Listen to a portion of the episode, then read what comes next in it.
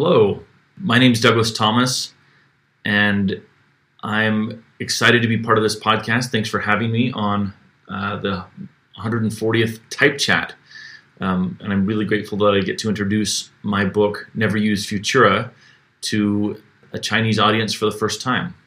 So thanks for listening, and I hope you'll pick up a book at your local reseller.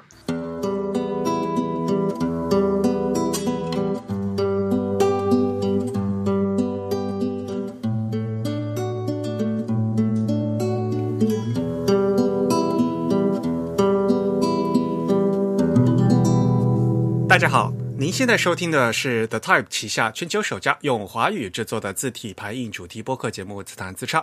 我们的字是文字的字，关于文字的畅谈而不是弹唱。我们的口号是用听觉方式扯视觉艺术。如果您可以脑洞大开，我们的目的就达到了。我是你们的主播汶川西畔东营居 Eric，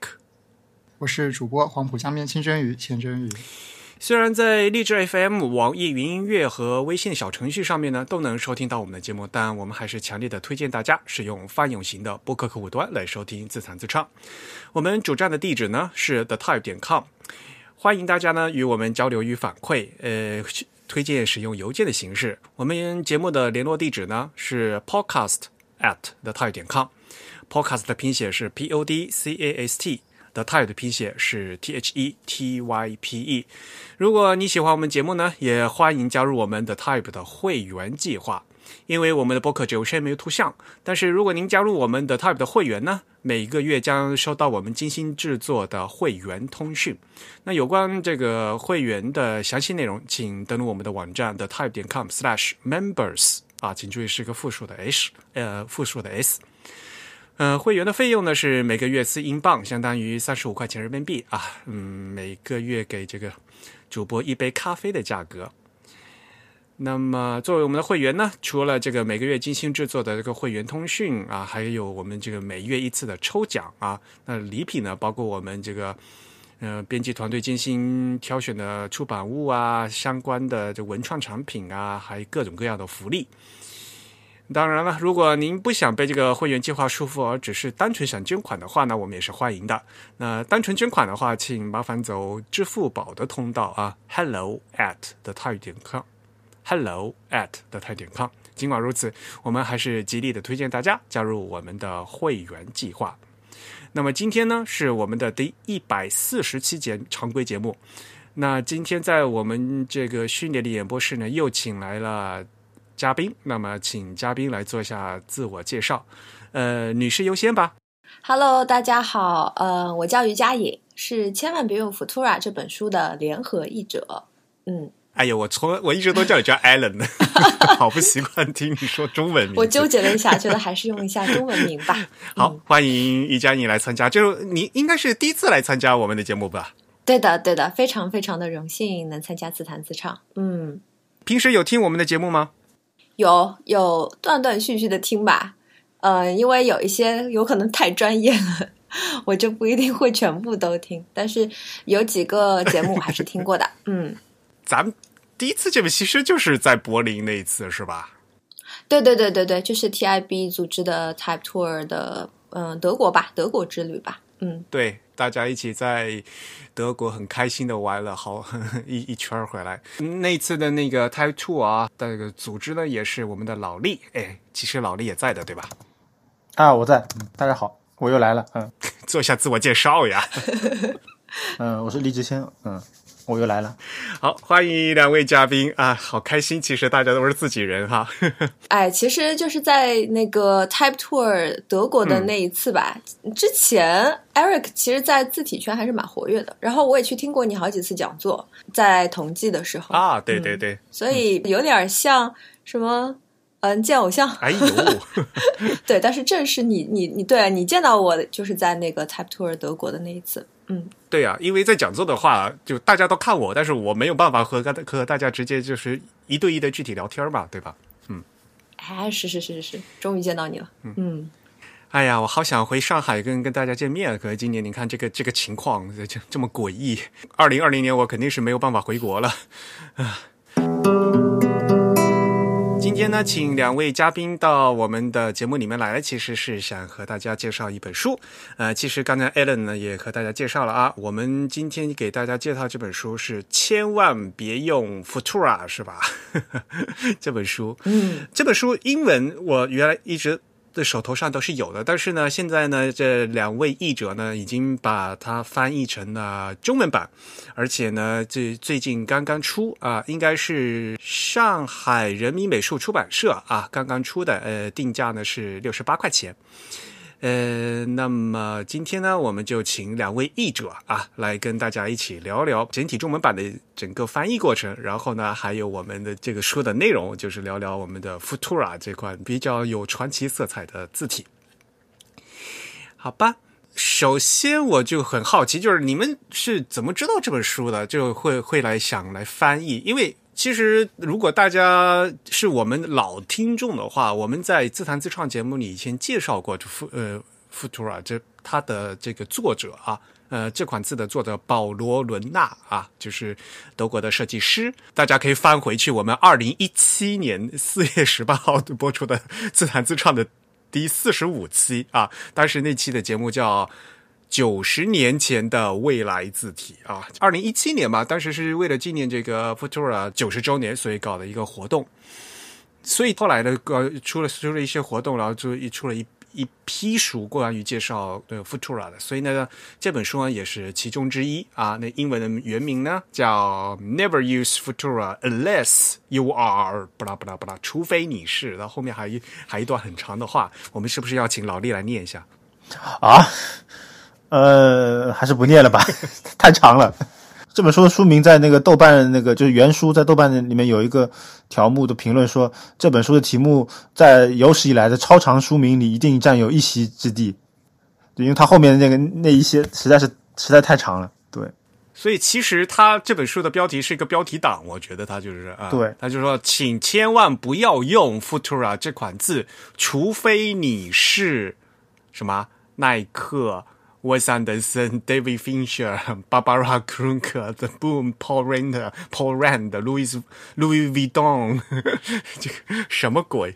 对它其实后面就是所有用过 Futura 的一些机构啊，然后呃设计师啊、导演呐等等，嗯，基本都涵盖了，还挺有意思。就总有几个你的你一定认识，而且是大名鼎鼎的，对吧？这个大家都见过，比如包括什么宜家呀。对，是的，是的。所以你们是怎么知道这本书，然后会怎么开始？呃，怎么会想翻译这本书的？呃，谁来先说一下？易老师，你要不先说？嗯，这个是二零一七年的时候，当时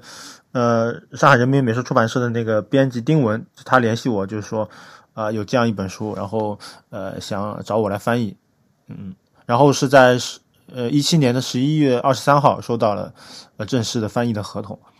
然后当时可能也比较忙，所以就呃想是不是可以找一个呃朋友一起来把这个翻译的工作量给分摊一下。然后正好是我们在那个呃二零一七年的九月九月底到十月初，我们去了一次柏林，所以呃嗯那个时候这个呃我觉得这个呃艾伦可能他当时也比较有空，然后他对德国的这个字体啊呃视觉文化都比较有兴趣，所以我就问他有没有兴趣一起来翻译这本书。所以 Allen 就被拉上了贼船，对吧？对，真的是一个一艘贼船呐。不过我也挺荣幸的，其实就是虽然我倒不是嗯专业的字体设计的从业者啊，但是呢，因为我的工作跟品牌传播还是相关的嘛，在工作中倒是能接触到比较多的广告宣传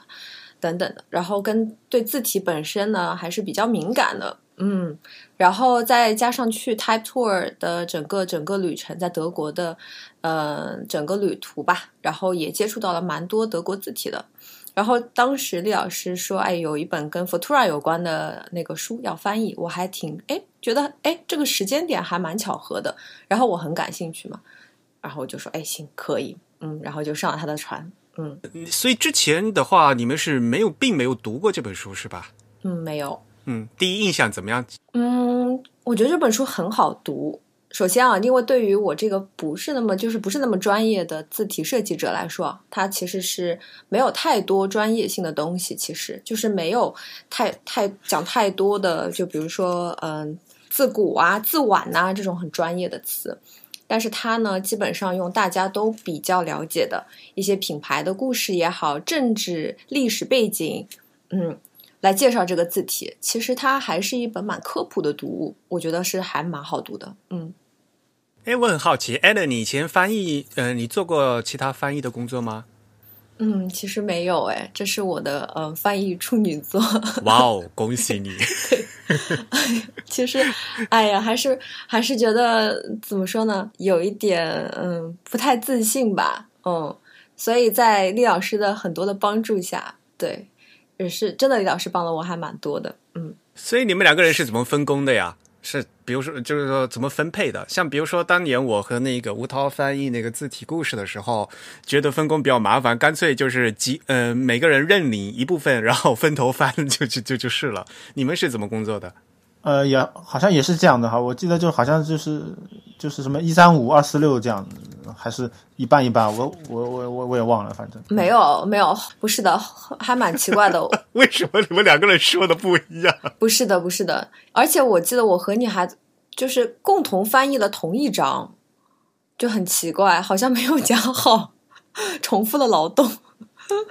我记得我是翻了前言和。一二四七章嘛，嗯，好像是这样的。然后你就翻了剩下的，所以基本上就是一半一半。但是好像有一张我们是重复翻的，嗯，哎，时间太久了，其实我也不太记得了。所以你们是什么时候翻的呀？花了多长时间？一八年吧。呃，对，我再再再再讲一下这个时间表，因为这个时间其实还呃比较长的。然后当时二零一七年十一月二十三号收到的翻译合同上面写的是要在二零一八年六月三十号呃之前提交翻译稿。呃，我是差不多在二零一八年的七月二号提交的。我看根据那个邮件的记录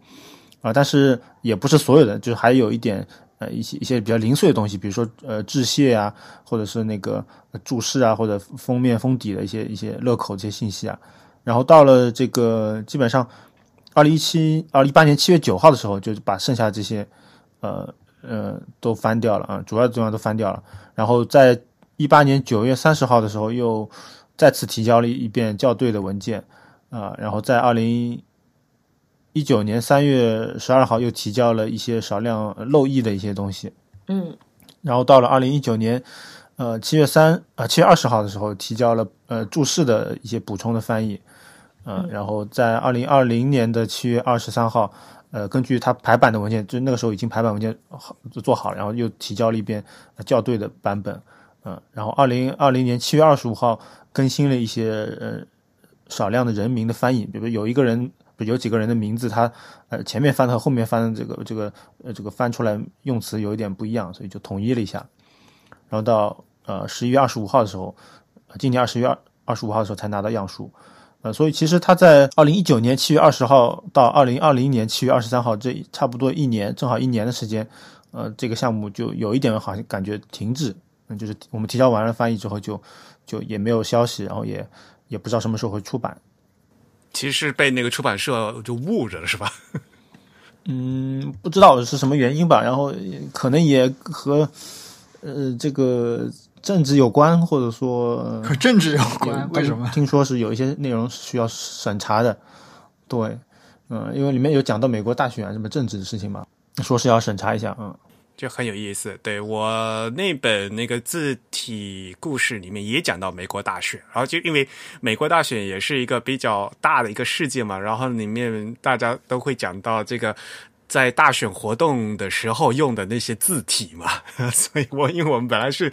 讲字体的书而已，并不是讲这个大选本身的一个内容，但是呢，嗯，这国内的出版就是多多少少会 受到一些牵连。所以，其实真正来讲的话，核心的翻译时间其实也就不到半年左右吧。呃，二零一八年的上半年吧，其实也就是，对吧？嗯，差不多，对，嗯。我手头只有英文哈，我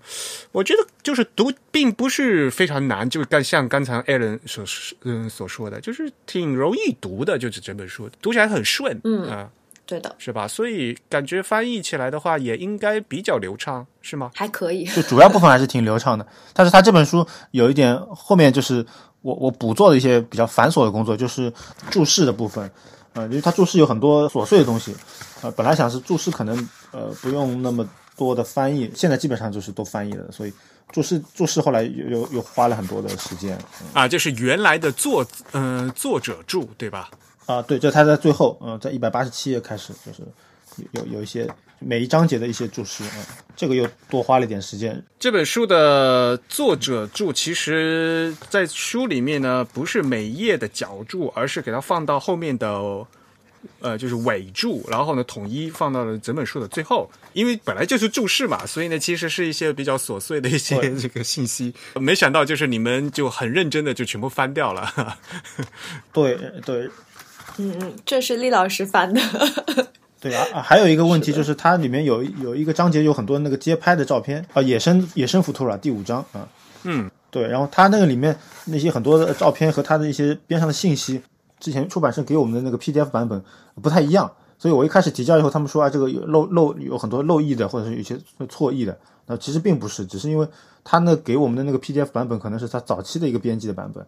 所以最后就是导致这个时间有点那个错乱。后来他又给我们一个正确的版本，就是重新又再再去核对，就是每一个去呃对，然后然后我还担心别的章节也会有一些呃图片呃说明的问题的一一些不一样的，所以又又都对一遍，包括正文也对了一遍，就这个是有一点有有一点反攻嗯。哦，也就是说，其实你们拿到的这个翻译的原稿，并不是出版社真正希望出版的那个原稿，是吧？啊，就是就是我们是我们翻译的时候是对着那个呃 PDF 版本来呃来翻译的，但是它 PDF 版本和它最后的最终印刷的版本不不是一个版本，它可能是早期的一个一个编编辑版本，哦，那还挺特别的。所以就是呃就是后来就就重新把把图文啊什么就就都对了一遍，就就然后我的确发现有有些地方语句它会。差不多的意思，但是它会这个句子会是会稍微写的不一样一点，或者多多一多一句话或少一句话，这个这个有一些反复，嗯。对的，我们拿到的这个 PDF 上面还有就是那个 Barbara，就是这个编辑，美国版这个编辑，就是有很多的修改意见，然后什么以红色的字标出来，什么很好玩的，所以它并不是一个 final 的版本。嗯，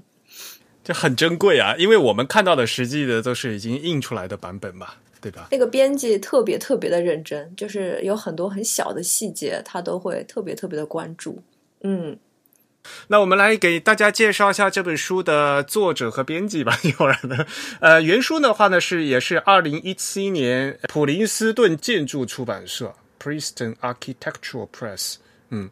然后刚才说呢，编辑呢是 Barbara Darker 啊，是二零一七年的第一版，而且是在中国印刷的这本书，而且是作者他自己本人亲自设计的，就是，哈，呃，那作者的名字呢叫道格拉斯·托马斯，他是一位美国的设计师、作家啊，他是那个杨百翰大学的平面设计系的助理教授。你们和他们有有过联系吗？李老师有联系。呃，我也就是前两天就是真拿到书之后，然后这个在那个 Facebook 上和 Instagram 上都都跟他有点互动吧，然后呃 Instagram 上发了一个图，然后呃就是艾特他一下，然后他也点赞了，然后 Facebook 上面跟跟他说说了两句话，然后呃他也是很高兴这本书终于能够呃再出版，呃然后他他也是是好像是就是说。感觉等了很久，也不知道什么时候会出，没想到呃，马上马上就现在就出了，有有一点意外吧。好的，因为是二零一七年这本书出来嘛，呃，这本书英文版出，嗯，应该也算是美国版吧啊。出完以后呢，就之后就有韩文版啊，韩文版和波兰文版都已经相继出版了。那终于在这三年之后啊，今天呢，我们这个中文版到现在呢也也出来。呃，其实道格拉斯他本人也挺年轻的样子，对吧？嗯，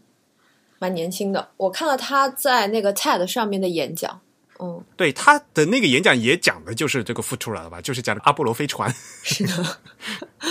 啊，我没有看那个 TED 演讲，不过因为他自己是老师嘛，我想他的演讲风格也应该是嗯非常老道的那种。就他谈到 Futura 的时候，非常的激动。你可以从他讲话的语气、语速，以及他有点情绪化的表现上看出，他的确是就是如呃书里面所说的字体迷。嗯，我觉得他真的蛮狂热的。嗯，推荐大家可以去看一下这个 TED。好啊，我们到时候把这个链接找一下，也会放到今天我们这个 show notes 啊节目简介的里面去啊，大家可以进行参考。好吧，那么来说说下这本书的内容。你们作为译者，你们自己觉得这本书最有意思的地方是什么地方？嗯，Allen 可以来说一下呗。哦，其实就是前面李老师说，就是有可能让这本书的出版时间变长的那一部分，就是跟政治相关的这部分，我觉得是很有意思的。嗯，其实，在第二章那个堕落的字体这一章节里面嘛，然后嗯，作者其实认为 Futura 在美国可能是有一点左倾的倾向，哎，觉得这点还蛮好玩的。嗯，因为在美国的历史上，有几任总统和很多的共和党人其实都是用 Futura 作为竞选的字体的，就包括像尼克松啊、奥巴马啊。然后美国大选的时候，其实他的竞选团队就是有一些，就是竞选团队会制作一套非常专业的，就是竞选识别的设计，它是一整套的。然后他们在选用字体的时候，它有一些倾向性嘛。然后这种倾向性其实透露很多的信息。然后他有说到说，就是在希拉里、克林顿在两千年、零六年，就两千零六年，还有两千零八年这三年的总统竞选的时候，其实一直使用的是 Garamond。蛮好玩的，然后他 Garamond，倒是里根在很早的竞选的时候用的字体嘛，但是到一六年，就是跟特朗普决决战的那一年，他选用了是以 Futura 为灵感的一个定制的字体，叫 Unity。嗯，然后这个作者其实认为这个改变呢，是想要传达一种友善的特质，然后他觉得这个更简洁的字体，那肯定比 Garamond 更简洁嘛，然后它会看起来更加整体，嗯。然后我觉得这也是蛮有意思的一种怎么说呢？一种形象的输出吧。然后他后来又提到了特朗普，就是当年就是一六年，呃，像希拉里是选了像 Futura 的这个 Unity 嘛，但特朗普用的是一个怎么说呢？反精英主义的，他其实没有用统一的字体，他是拿来什么就用什么的。嗯，他用了嗯什么 Times New Roman 啊。然后他还用了一些微软的自带字体啊，就很粗糙的那种字体。然后他每个州用的那个字体都是不一样的。然后作者觉得他这是就是代表特朗普想要拥抱无产阶级，然后挑战精英主义。哎，我其实觉得这个这一个趴还很好玩。然后他说到了这个字体后面的政治意味，所以我是比较喜欢这一个部分的。嗯，不过我觉得这这个就他有点想多了的。有是，对吧？这个特朗普他本来就是一个有什么用什么的人。如果我们单从这个品牌。营销的专业来来来看的话，就觉得特朗普的他整个的大选二零一六年当年的竞选活动的话，就是不没有一个统一的视觉，嗯，他是没有的，就根本就没有经过品牌包装过的，根本就是瞎扯的一个东西，然后一拍脑袋有什么用什么的的的一个东西，就根本没有经过进行包装的这样的感觉，因为没有办法进行包装。你想，特朗普是一个怎么样的人物嘛，对吧？然后他其实要快，你看他 Twitter 就是每分钟都在更新的。如果说他每个都要这种找专业设计师老做设计的，怎么跟得上他节奏嘛？我想想，我觉得有可能是这个原因。而且特朗普本来他就已经是一个明星式的那种人物了嘛，所以他最大的品牌就是自己，他不需要靠就是包装那套东西对去包装他嘛，嗯。但我觉得这一趴还是很有意思的。他还提到了德国的一些政党，嗯，但是是极有益的嘛。然后也用了 Futura，所以在德国这个字体的选用和在美国的使用还不太一样。所以大家可以去看一下这一趴的内容很多，然后信息量还蛮大的。嗯，我觉得蛮好玩的。那老弟有没有觉得很有意思的章节？呃，我个人比较喜欢第六章节。就第六章节，它原文叫呃叫原来标题叫 “Show me the money”，拿钱来，嗯，把你的钱亮出来。或者我一开始也是翻译的成把你钱给我，后来我就最后还是就是定了，就是说把钱掏出来。我觉得好像稍微文雅一点。这一章我觉得也挺好，它讲的就是。呃，福托尔和这个大众品牌的那个一些一些关系吧，包括他这个作者他本身，他其实呃，他年轻的时候还是一个很喜欢打篮球的人，这一点唤起了我的共鸣。嗨 对，就是他这个就就打打球，就是后来他可能可能天赋有限吧，所以他就没有继续走走上这个职业篮球运动员的道路，就变成了一个研究字体的人啊。然后他就讲到那个 Futura 和这个耐克啊，这个这个呃广告的关系，包括后来呃呃当和当代艺术的关系，这这些我觉得都都挺有意思的。包括呃今天那个特别火的那个 Supreme 那个潮牌，那么它是怎么样窃取了当代艺术家这个呃巴巴巴巴拉克鲁格他的一些。设计的一些一些标标志性元素吧，我觉得这个这个章节其实我觉得我是比较呃喜欢的。对，就是。讲到广泛运用嘛，大家脑子里比较熟悉这些潮牌啊，嗯，包括耐克呀，就这些潮牌都使用这个 Futura 的情况。而且这个东西其实我们在自弹自唱的二零一七年的节目里也提到了嘛，反对消费主义嘛，对吧？然后结果呢，Supreme 就这这反而就用了这样一一一以反消费主义的人来致敬的这样的一个方式来进行消费主义的倾诉，真的是。非常让人吐血的一个 用法，嗯。嗯，还有另外我还比较比较喜欢那个第八章节，第八章节我觉得也挺好的，就是他讲了各种那个 Futura 的那个各种呃复刻版本，Futura 的别名，所以一般来说可能我们大部分的人会认为一款字体它可能被设计出来，然后到到现在我们可能电脑上打开来看，可能就没有什么改变，但其实这呃一个字体它它它得以那个流传被广泛的使用，它一定是要经历很多的。呃，山寨啊，盗版，然后各种的抄袭它，但是它最后还是本来的那个东西能够被人记住，所以我觉得这是一个呃特别有有意思的一个字体的一个现象。嗯，是的，哎，我发现我跟老厉都没有选，就是这个作者引以为傲的那一部分。然后你看那个在 TED 上，这个作者就拿阿波罗登月。用 Futura 这个例子来讲，然后我发现他好像在其他的一些口子宣传口子也是用这个例子的，然后我跟老李都没说这个，还蛮好玩的。没有，我觉得就是呃，可能对于很多美国人来讲的话，对吧？阿波罗登月这个事情，这个事件是比较大的嘛，就是所以所有人都知道嘛。那么，把这个名牌的一个事情，随着呃阿波罗登一起上了月球的字体，就这这样一个，看他面向的听众是谁嘛，对吧？可能对于美国人来讲的话，这个是大家都比较理解的，就比较能当成标题党 的一个这样的一个话题，就是，嗯，对比其实它还是易读性嘛，再加上其其实 Futura 是一个怎么说呢，就是当时比较红。基本上每个厂商都有这个字体，然后大家统一一下，啊，那就都用它了。而且它叫 Futura 嘛，对吧？面向未来，然后它也有点科技感，所以感觉不选它也不知道选其他的什么字体，然后就统一用 Futura 了。可以用 Avenir 吗？对，其实我们可以看到，呃，这本书的作者，我相信他是一个对符号学比较痴迷的这样一个人，因为他整本书，包括呃，刚刚其实 Allen 他也跟我们说到，就是作者本人他非常推崇这个。呃，阿波罗登月的这个呃上面有有用到福图拉这款字体，其实我相信他为什么呃愿意强调这一点，是因为他对这件事情本身，就是对于一个字体怎样，它可以一步一步的演变成让一个机构，甚至让它成为一种代表，有点像代表地球的这样一种形象，就代表全人类的这样一种形象，来被使用到一种公共事件中去。这样子一种文化符号的形成，他其实对这个过程是比较痴迷的。而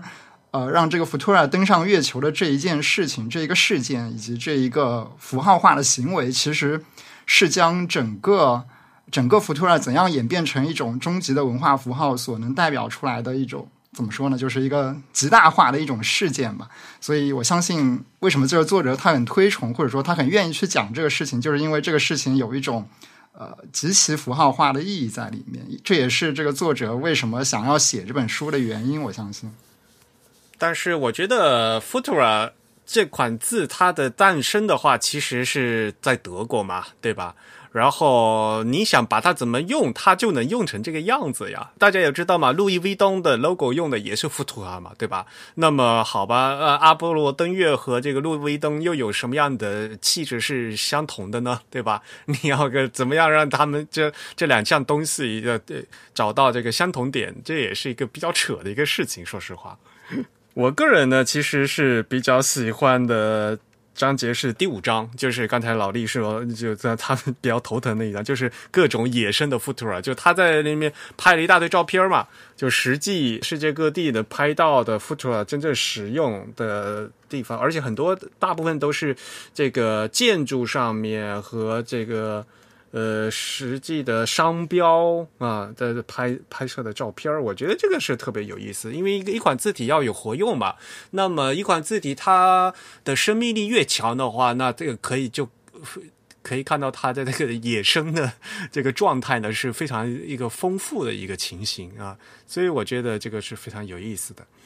那么刚才老李也提到一点，就是说，其实我们看到有很多的版本是它的盗版和复刻以及克隆。那其实越是像 Futura 这样，在它因为它诞生是在这个金属时活字时代，所以它会有它有这么多可能性啊。如果它是一个数码时代的话，那它它就不可能会有这么多的复刻了嘛。那么大家也知道富图尔嗯富图尔一开始呢是德国的。鲍尔铸字厂出的嘛，本身我们自己的这整个技术的话，从这个金属活字后面到照排，然后呢到电脑这个排版，对吧？这整个技术发生了很大的变化。每次要招经过一个复刻，它的整个版本啊权益也发生了很大的变化。从鲍尔后来最最后转，现在是蒙纳有有这个版权在嘛？如果其他公司想用，但是呢不能照抄的话，那就它。就得修修改一下，然后起另外一个名字，对吧？因为一款字体比较好用的话，那别人家就自然而然的也会想要有这样风格的字，然后做出一个类似的一个呃山寨品来起另外一个名字啊。这个其实都是一样的，就像 Helvetica 很非常流行之后呢，那微软呢就想要一家要一个他们自己的 Helvetica，那么呃我就另外做一个，然后起另外一个名字叫 Arial，对吧？这这个其实在这个字体历史上是非常常见的一个事情。然后呃一款字流行起来了，然后各个厂家就开始就都来竞相模仿啊。那 Futura 呢，的确也是作为一款非常常用的字的话，它也是有非常多的这个效仿者和各种各样的山寨和这种所谓的被致敬的这样的一个状态。嗯，但是原版的 Futura 也是非常非常好看的。嗯。其实书里有提到说，就是最早，嗯，Futura 就是由鲍尔铸字厂，其实同期还有其他的德国的厂商到了美国去推这款字体，但是之后有十年的时间，美国是没有任何的，就是鲍尔后来又退出了美国，是因为美德之间的贸易，嗯，中断了，所以在这十年里面只有山寨版本的字体，嗯，然后就给了美国的这些厂商很多的机会，因为他们每家字体的铸字厂其实有。就是自己的排音的系统，然后为了适应自己的排音系统，所以他就会去做一款跟 Futura 很像的字体，然后用在自己的那个嗯机器上面。嗯，当时的设计师就会跟那个铸字厂铸字厂要求我说，就说想要一款像 Futura 的字体。嗯，所以大家就慢慢慢慢慢慢的 Futura 就有很多很多的山寨的版本出来了。然后过了十年之后呢，Futura 又回到了美国。就是这个正版的 Futura 又回到了美国，然后大家也会在用这个原版的 Futura，嗯，但是其实这时候那个美国的版本叫 Spartan 嘛，已经对大家都已经用了，叫 Linotype 那个那个那个公司做的那个 Spartan，它也是一个非常大的 family，对，然后基本上都能涵盖所有人的需求，所以就慢慢慢慢慢慢的是有这样一个历史的，嗯。嗯。而且从技术上面来讲的话，一开始这个鲍尔家的那个是就手动排版用的那个一粒一粒的那个金属活字嘛。然后他从欧洲到美洲的话，其实具体的他那个签字这个规格还不一样嘛，就是活字字高，就是就是签字到纸面的那个高度不一样嘛。然后大家也知道吧，呃，我们在之前的节目也说过了，个字号本身那个美国他们那个字号也不一样，各个厂家都不一样，就是手动排版。那后来变成那个 Linotype 以后，这莱莱诺铸排机他们这个自动铸排机用的那个字母又是不一样的啊，所以就是要根据各种机器、各种印刷，就是排印系统进行了不断不断的重复山寨和盗版，所以呢，就是会有各样各非常复复杂的版本，嗯，对，以至于很多人都其实在用了也不知道大家用自己用的到底是什么版本的 Futura 啊。不过现在还好了，现在至少，嗯，每个人大家如果买了 Mac 的话，每台 Mac 里面都是有有呃 Futura 的。我觉得这个盗版现象其实也特别有意思，其实，在很多别的事情上也可以看出来。比如说，中国以前曾经是被呃被大全世界认为是一个山寨盗版大国嘛。那但当这个你，比如说中国人现在可能经济条件好了，他可以买到一些比较正版的东西，其实大家还是更愿意去买正版，虽然它可能比那个盗版要要贵好几倍，但是就是这种心理，我觉得是很有意思的。啊，因为知名字体的盗版，其实它有点像一种。历史必然吧，因为我们之前跟 Rex 做过很多期节目来讲各种经典的字体，我们可以发现历史上几乎所有一款经典的字体，它在这个照牌之前，在这个自动铸牌机的时代是都会发生这样一种大量泛滥被盗版的情况。这也是因为当时自动铸牌机的这个设备这套技术出来之后，其实呃，它有一种客观性要求各个厂商。去翻制这样一种设计的字体，而他们有可能就没办法一一都取得呃这个正版的授权，无论是由于这个商业成本的原因，还是由于一些这个呃国与国之间的这个政治或者是一些特殊历史条件的问题。嗯，是的。哎呀，这个历史太太复杂了，对可以看出很多这个当年的各种贸易的这样的一个关系在啊。那么话说回来，你们两个人自己对这个 Futura 这个这款字有什么印象？你们平时自己会用 Futura 吗？呃，我觉得这个字体一直是，就是从一开始就了解西文字体，就是基本上所有的那个关于字体的书里面都会提到它嘛，就是它它是一个非常有有历史地位的一个字体。但是你真的去实际使用它的时候，确实也像这个作者在书里面说的，就它其实挺难用的，就是说，嗯。虽然就是说它很有名，好像它很厉害，你你你可以就是也有很多人把它用的很好，但是你真的要自己去使用它，把它用用成一种呃让让你感觉到舒服的一种方式，我觉得其实是挺难的。它它甚至比 Helvetica 还要难，因为它还是有很多的个性在里面。所以我实际上在设计当中好像也基本上没有用过这个字体，或者很少用用到。哎，我觉得对付 Tura 这个本身还还是蛮复杂的。我觉得它哦，就像是什么？就我每次如果要要选做标题字的时候，我第一个都会想，哎，要不就就先用 Futura 看看吧。然后我用我用了之后发，哎，不行。然后反正最后都不会选它的。我觉得形容一下这种感觉啊，就像是一个那个不争气的小儿子。就我对他总会有点偏爱，但是小儿子不太争气，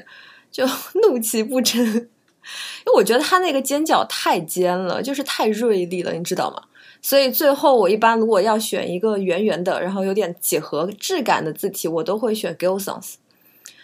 嗯，就不会用 Futura 了。对，有如果有刚刚听我们的节目的新朋友的话，其实我们也可以和大家再介绍一遍哈，没有关系。呃，Futura 呢是一款我们所谓的无衬线字体。然后在无衬线字体这个分类的话，它就是又是属于那种几何型的无衬线字体，所以呢，它所有那些笔画的话，就非常类似于各种激进原始的这个几何造型。一个非常典型的一个特征，比如说它的字母 O 就几乎是正圆，就让你看起来是正圆，但是你仔细去看一下，去看那个曲线，它并不是正圆，但是它做出来的看起来像正圆。啊，它这个是一个非常，呃，具有几何造型的这样一套设计，看起来一个感觉又有点生硬。那就比如说大写字母 N，那感觉那个锐角就非常非常的尖，像 N 啊、W 啊、M 啊，这这个笔画连接的地方都是非常非常尖锐的。当年嘛，对吧？在设计师保罗·伦纳他们设计的时候，如果要讲纯粹的这个呃字呃字符造型的话，就所有东西就是。正方形、圆形、三角形，就恨不得就把所有的这些最简练的这个几何元素给它硬放到那个字体里面去。嗯，所以像比如说小写字母 T，那小写字母 T 就连那勾都没有的，就是一横一竖的感觉。那像小写字母 A 的话，那就是一一个一一个圈加一竖啊，就是我们所谓的这个单层 A 啊，就是这样的一个感觉。但是如果你仔细去翻的话，虽然我们看表面说它在造型上是。是非常简洁的抽象的这个几何式的这样一个造型，但是这款字，如果你要去翻它这背后的这个骨架，它的这整个骨架和字母之间的比例，其实是符合所谓的西文最传统的古罗马大写字母这样的一个传统比例的。就像这个，比如说什么图拉真石柱上面这样的，比如说大写字母的 E 呢，它是稍微窄一些的，而这个大写字母的 O 呢是非常非常宽大的啊。它其实这个骨架呢是符合古典比例的，因此呢看起来呢是相对来讲呢就非呃是比较优雅的。但是它的一个整个的造型元素呢又是变成了抽象这个几何形。啊，所以在当时的话，作为这样一个性质的字体的，是非常富有这个，呃，我们所谓的在造型上的一个新特点的。因此，它的诞生给这个设计界的带来了非常大的一个冲击。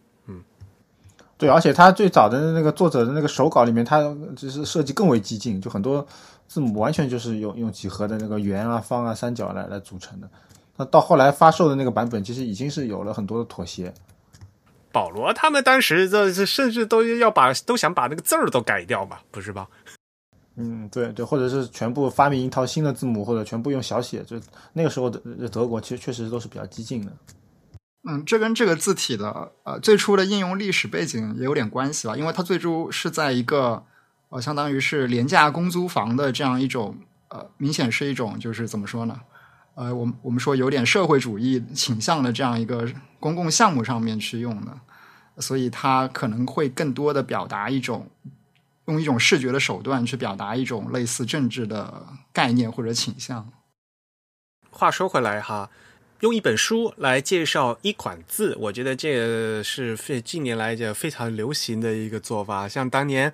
Helvetica 诞生，那是多少周年来着？啊，就出了一本书的 Helvetica。那呃，这次呢，我们在 Futura 诞生九十多年的时候呢，我们再来出一本整本书来讲这个 Futura。其实这个是非常有意思的啊，我们也非常推荐啊大家来来读。非常感谢两位译者啊，这么辛苦的给翻译成了中文版，是不是和大家介绍一下中文版的特色？我哎，你们有没有参与后期这个中文版的设计和编排呀？还是说你们只有翻译？没有，只有翻译。呃，基本上只有翻译，因为他那个比较晚才拿到他的那个就是拍好版的那个呃这个 PDF 文件，然后当时一看我也有一点吃惊，因为他用了一个是好像是兰亭黑来作为一个正文字体，就是和原版的书的那种。那种感觉就差很多，而且他当时还是用了一个很细的兰亭黑，就是看起来特别淡，尤其在屏幕上都很淡。所以我后来跟他们反映了一下，然后我我前两天去拿样书的时候，他们说稍微加粗了一点点，但是我现在看起来还这个字还是很淡很淡。嗯，这个这个想小吐槽一下。嗯，首先这整体来讲，就这本书就中文版的版式和这个英呃就美国版是几乎是完全一模一样的，就是连页数几乎都对得上的，是吧？我看了一下，对的。然后他好像为了对上页数，还有一页就是完全留白了，就是他可能这个字不够。就我记得好像翻到有一页就是，就章节的最后就结束，他就就完全留白了，为了让下一页从那个正正确的页数开始。嗯。对，因为这本书有大量的图片啊，所以呢，这个图片和文字，呃，的文字还要对上嘛，所以呢，他就干脆就就完全沿用了，就原，所以从这一点上来讲的话，也是也是所谓的原汁原味，他保留了原来的这些图文混排的一些，就所有的这样的一个设计，我觉得这个是至少这个决策是对的，就是说你不要弄巧成拙，然后在里面的弄一大堆，呃，再加。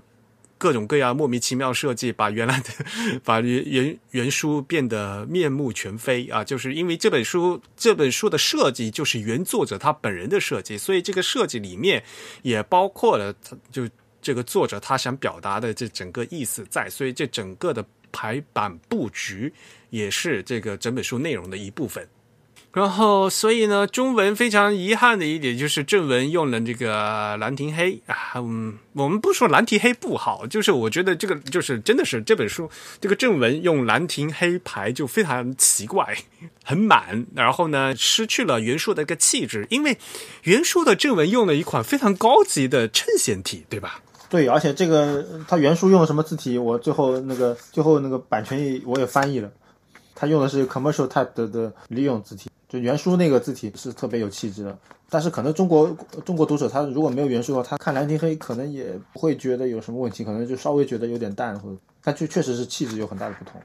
这个就是首先一个一大的选择，就是像中文书的话，内容你有宋体黑体，你是是，你为什么要选黑体，对吧？因为原书的话，但人家用的是本来就是用衬线体啊。对吧？所以很很显然的，就是就普通的一个正文的传统的一个做法，你就用宋体字嘛，对吗？为什么一定要用黑体？然后，嗯，哪怕退一万步来讲，那黑体里面有那么多种，你为什么要选蓝体黑这种字面特别大的，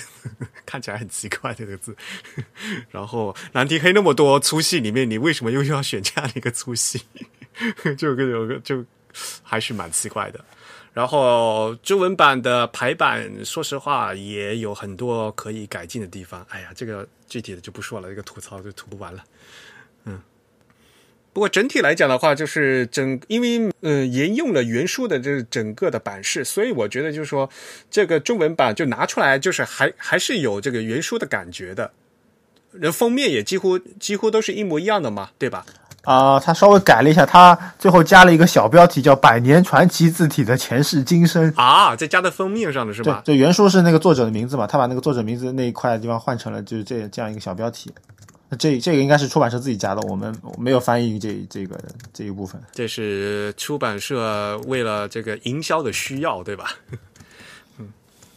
对，是的，嗯。原来的书名叫 Never Use Futura，嗯，它相当于是改掉了原来的副标题嘛，是吧？因为原来这副标题太长了，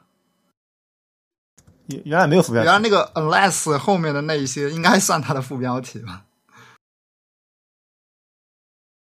啊，那个算副标题吗？难道不是主标题吗？按 我的理解，应该算副标题吧。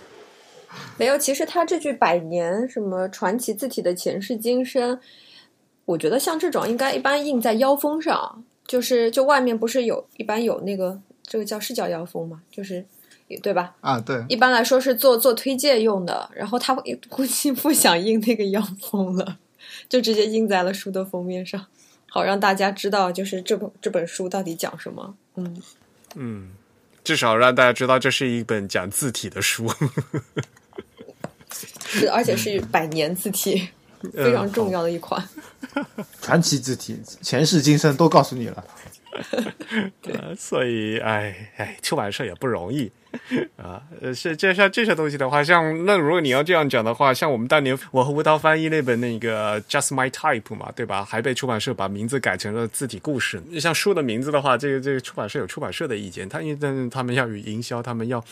要做后面后续的各种各样的工作，他们觉得就是有必要把这个东西，就比如说这个东西放一放到这个书店。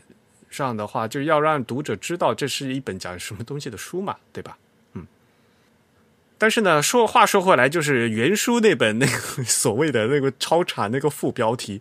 我本以为哈，就是我还没我当看到那个原书的封面，就除非你是什么耐克什么什么的，他因为他列举了那么多东西，我还以为这本书会偏重讲这个 f u t u r a 它在这个品牌上运用的一个东西。但是其实并不是，它还是涵盖比较全面的、整体性的讲一下这部百年传奇字体的前世今生，而不是单纯讲它在在这个是品牌运用方面的。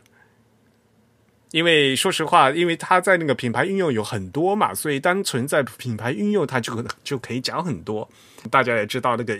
宜家当年用的就是 Futura 吧？它宜家字体改了这么多次，每次都是一个这个。品牌字体运用的一个特别有意思的案例，都大家都可以写论文的，所以我以为一开始这本书它是偏重于写这个，把这个重点放在这个 Futura 字体在品牌运用上面这样的一本书。后来这这打开翻来看，哦，要哦，原来并不是。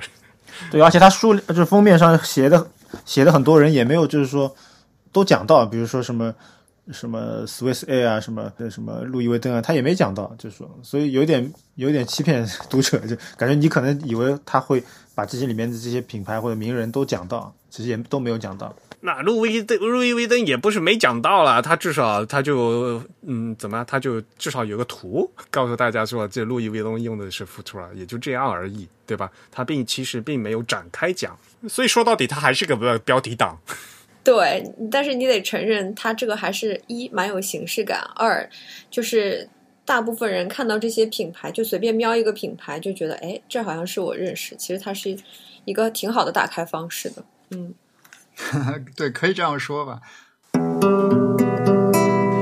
呃，不过我觉得非常应景的是，刚好这一嗯，我们这本书哈也是嗯，好说歹说拖了 两三年，终于出版了。刚好在这个时候，蒙纳公司推出的 Futura 的新版本，老李你看了吗？啊，我今天看了一下那个推送，新的版本呢叫 Futura Now 啊。哎，我觉得就是蒙纳他他们现在在进行新的复刻的话，都开始是一个新的名字了。呃，前段时间他们复刻 Helvetica 啊，也是做成了 Helvetica Now，然后现在呢，Futura 就变 Futura Now 啊。这个新的家族的话是非常庞大，里面有一百零七款啊。特别的恐怖。从视觉字号上面呢，比如说有正文、标题、headline 和 display 啊，它的标题还分两类啊。这个就是所所谓的正文字号的，呃，就所谓的视觉字号的区别之外，它这个家族呃还非常有意思的，比如说它有手写体啊，然后还有这个轮廓字啊、内勾字，还有一些那个呃什么带阴影的，就是这种装饰性的字。啊，还有最后一个 stencil，就是当年我们看起来也是非常奇怪的，完全就是另外一位设计师设计的那个 Futura 这个那个 Black 啊，就完全是另外一个的字体，然后呢又有不同的字重，所以呢，呃，Monotype Monotype 这次呢就把它整个家族重新做了一遍。而且，为了适应这个新的技术嘛，哈，现在不是字体最时流行的就可变字体嘛，所以呢，它蒙纳这次呢也封装出了六款的这个可变字体的一个版本啊。整体来讲，我觉得这个 Futura Now 呢，也就是为了一个新的就是使用场景，重新把这个复刻的字体再重新勾了一遍啊。我看到他推送里面有一句话哦，哎，我觉得这个意图非常的明显。哎，他就说，他说你可以将 Futura 排在茂密的树木旁边，也可以排在不锈钢桌子旁边。我很喜欢这句话，说实话。我我看了这个，谁在一旁茂密的树旁边去排字啊？这个我我在想，他这个中原文是怎么还是翻译的问题啊？没有，他其实就想说，他这个这个版本的 Futura，它其实又有几何极简的版本啊，然后也有人文温暖的版本，嗯，所以其实解决了我们之前就说的 Futura 太锐的问题。嗯，所以其实这个意图非常的有野心，我想说，他就是想把你们一网打尽。对，哎呀，反正就是 Monotype 最近他就重做的这几套版本，就包括 Helvetica Now 啊，Futura Now 也是一样的，他就是有这样的野心。但是呢，从另外一个角度来讲，哈。我就觉得，就是如果你想把一个东，嗯，把所有这些东西都安到这个 Futura 上面，就 Futura 就不像 Futura 了，你知道吗？正如刚才 Aaron Allen 说的，就是其实那些锐利感其实也是属于 Futura 特色的一部分嘛。说实话啊，好的方面、不好的方面，这也都是它的特色啊。没有那些锐利感了，我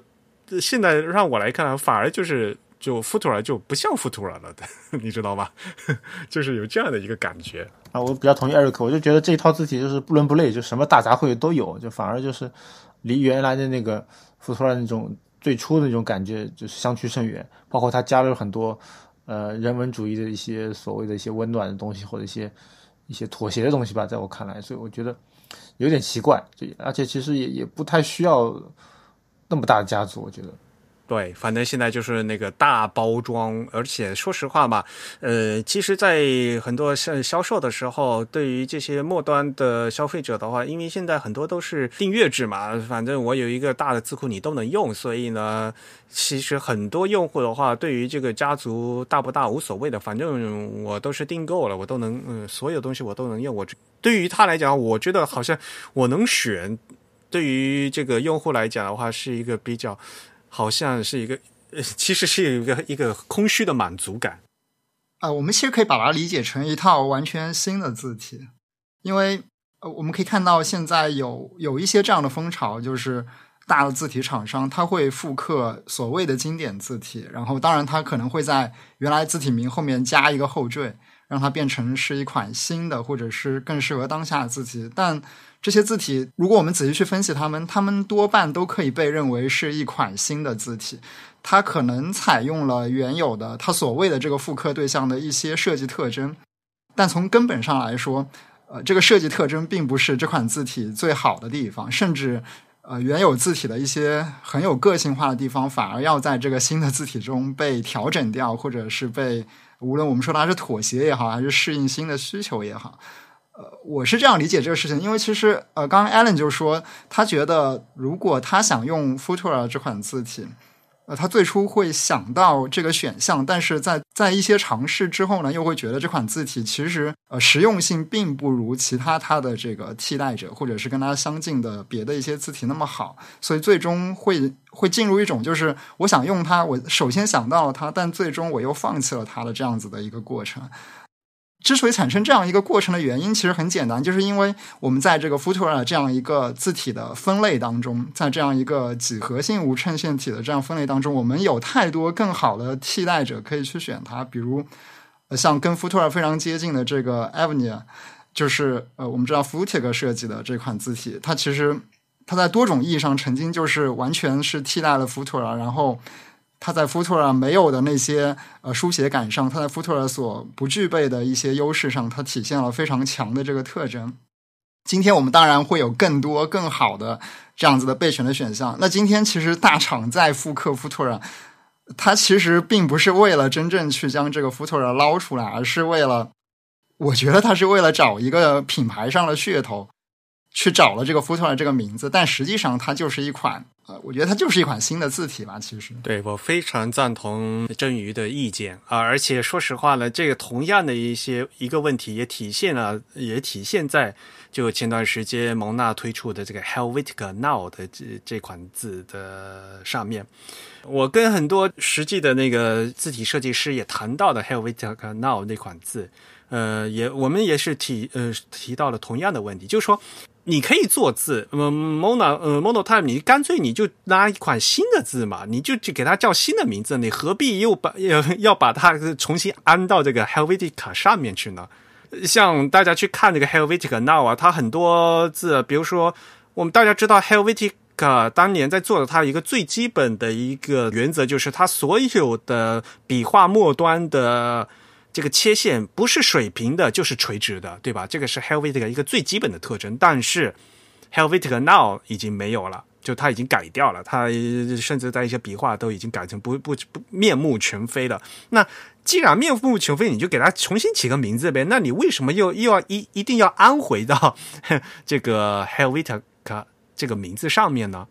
同样的问题从嗯发生在这个 Futura 上面。但是呢，说实话，我们对这个这样一个做法并没有办法，因为从版权上和从商标上来讲的话，Helvetic 和这个 Futura 这两个名字的商标。就是被蒙纳捏在手里，只有蒙纳才能用 Futura 这个名字，其他的厂商他一尽管他再复刻，他再怎么样，他就不能用 Futura 这个名字，他必须要另外起这个名字。而 Futura 这个名字本身，我们既然今天在说这个百年的传奇字体吧，它是有它价值在的，因此 Monotype 它非常希望就是在 Futura 这个商标上面再附一个新的价值。哪怕其实是做出了一款新一个新的字体，它还是要把 Futura 这个就所谓的金字招牌再拿出来用一下。嗯，但是说实话，看了 Monotype 这个推送，就是这个新 Futura Now，还是有那种很想用的冲动。嗯，这个嗯，说实话是这样子的。他你看他那么多的 fam，就是他的家族有那么那么多的选择，嗯，对，因为事实上它是一款品质还不错的字体。呃，当然了，就是从实用的角度来讲的话，那肯定，比如说这次 Futura Now 的话，我它进行的那个多文种的对应啊，那它增加了基里尔字母，对吧？那比如说排俄文啊，排乌克兰文，那就可以，嗯，就比较容易了，对吧？然后呢，他们就完全做了一整套的希腊字母。哦，我们现在可以居然用 Futura 来排希腊字、希腊文了，对吧？这个就是在实际运用上呢扩团啊。然后呢，各种数字呢也重新做过一遍了。我们这次新的 Futura Now 里面居然有这个旧式数数字了。啊，就不等高的嘛。原来这个 Futura，嗯，这款字里面，嗯，是只有等高数字的嘛。还有一些 OpenType 特性也加上去了。那典型的，这是既然是一款新产品，它是有新的特性，它也是符合，呃，我们这更多的这样自重的这个需求的。但的确，它是实用的啊。对了，呃，其实这次他们出来以后啊，呃，有两款自重是可以免费下载的。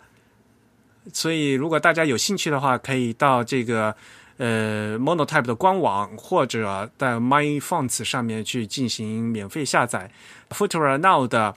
Headline Bold 和 Script 的 Regular 这两个风格呢，是可以进行免费下载的。大家有兴趣的话，可以赶快去看一下，呃，进行一个简单的试用。好吧，所以呢，呃，Allen 你可以看看，还是蛮想用的，是吧？所以呢，你可以看一下这个新的这个 Futura Now 是会不会会更争气一点？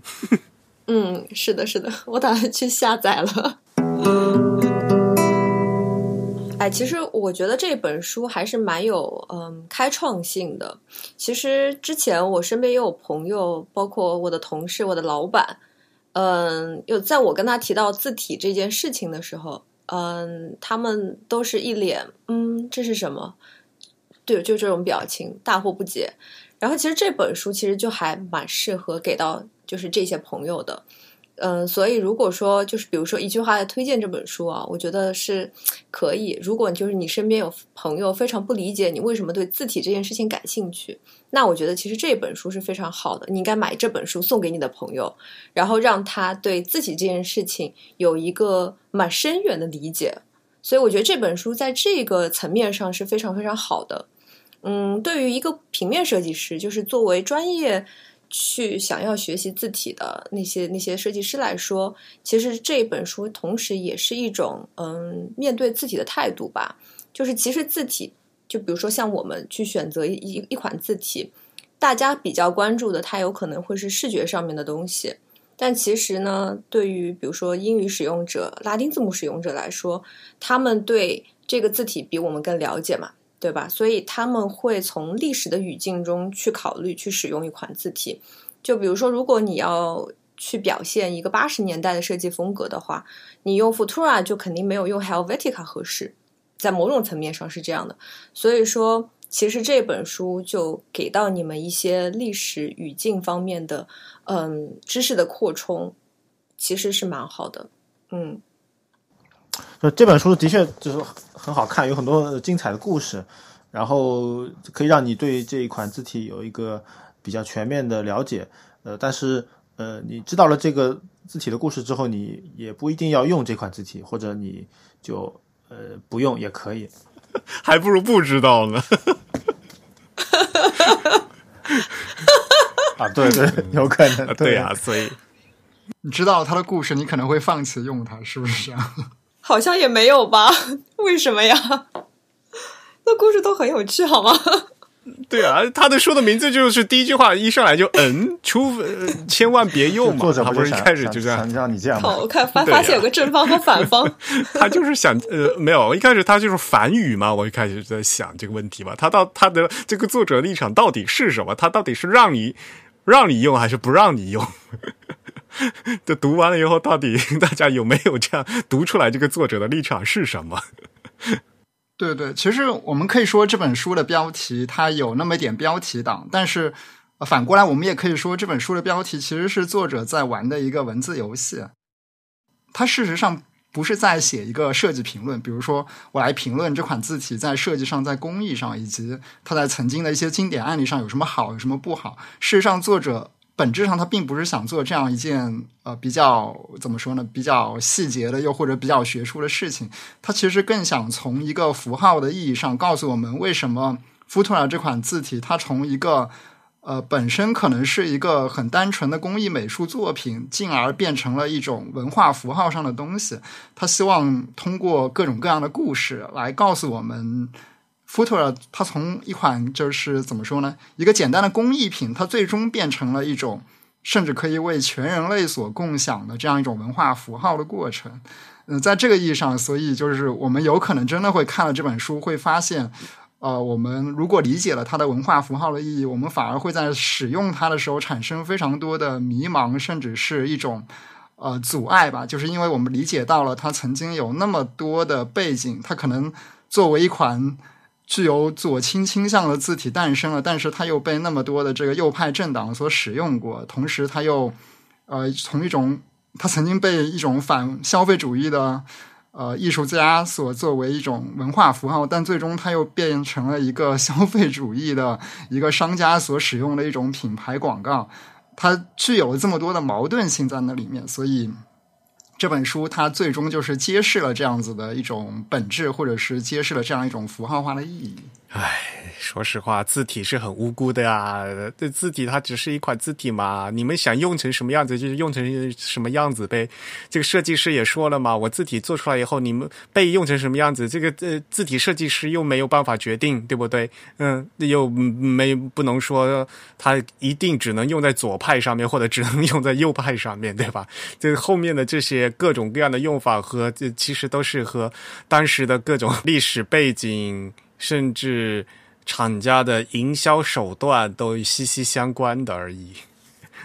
因为我觉得前面郑宇说的很好，其实它作为一个文化符号的意义上，它同时其实也会有非常非常多的巧合和机缘促成了这件事情。其实，在这本书里面也有提到。就是它包括它如何进入美国，然后进入美国之后，就是因为这些山寨的字体，那么多的字体厂商在拷贝它，所以它慢慢慢慢变成了一款流行的字体。变成流行字体之后呢，它才得以让众多的，就是阿波罗的分包商去使用它，从而就是因为它也是唯一一个代表未来的，且它的名字也是跟未来有关的嘛。它就被用在了就是代表全人类的这样阿波罗阿波罗的那个飞船上面，所以其实嗯，除了它有这个符号学的意义之外呢，其实它也有很多时势造英雄的地方，所以嗯，这也是历史比较好玩的嗯一个一个方面吧，嗯。其实一直都是这样子的呀。我们当时觉得 Hel 呃为什么 Helvetica 那么有名？但是我个人觉得从设计上来讲，要那个 Univer 更好呢。但是呢，Helvetica 其实它在营销上做的很好，它在商业上是一款非常成功的字体啊。那这个事情吧，大家都知道，并不是说一个很好的产品，它在商业上必就啊就必定会成功嘛。所以这 这个其实有各种各样的当时的这个背景在的。对就是你你们你们看《流浪地球》了吗？我看过，看过，我没有看。嗯，就就我当时看的时候，特别想就是注意留意了一下，想看他有没有这个在他那个那个太空舱或者飞船的设定里面用类似呃福图拉的字体，但是我发现没有，就一个有趣的现象嘛，就说明可能中国的这些科科幻的这些美术设计人员他们在做的时候，他并没有去参考美国的那个东西，或者说他可能有意啊，就是要要做做一些区别。所以这这也可以接着刚刚才的那个话，就是就是那个都是时时势造英雄，或者正正好是不同的时代的不同人的选择。对啊，就是 Futura 可以出现在阿波罗上面，但是我并没并不需要，比如说在天宫里面出现 Futura 呀，对吧？对，嗯，对。那问题来了，在天宫里面应该出现什么字体呢？方正蓝天黑。Oh no！放呆了，我觉得挺有可能的啊，好可怕呀！嗯，而且不是翻着蓝天黑，微软雅黑吗？对 对，微软雅黑吧，有可能。哦，太可怕了！不行了，今天节目到此结束吧，快收尾。好吧，那我们今天节目就到这里结束。我们也再次感谢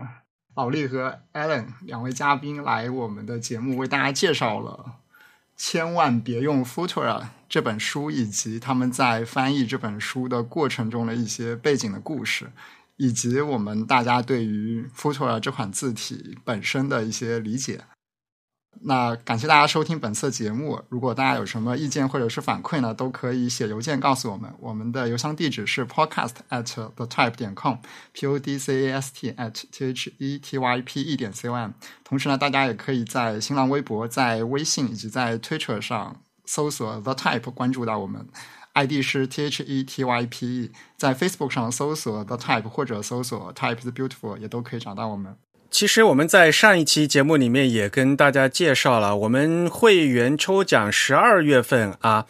因为今年我们发布了很多的艺术书，那么本月的会员福利呢，就是我们这个会刊的精选集，那也希望大家呢积极参与我们这个会员的抽奖，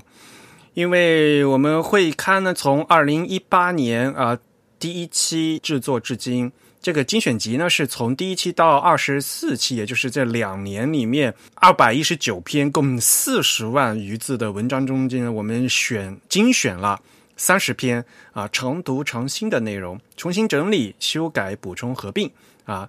他们以设计的透镜反映我们对当下的文化面貌、社会事件、技术变局、全球化及反全球化的思考。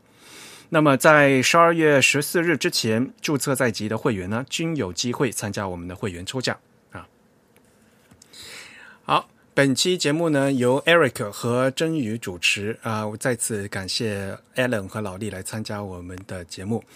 本期节目呢由 Eric 在 Mac OS Big Sur 上剪辑制作完成。我们下期节目再见，拜拜，拜拜，拜拜，拜拜。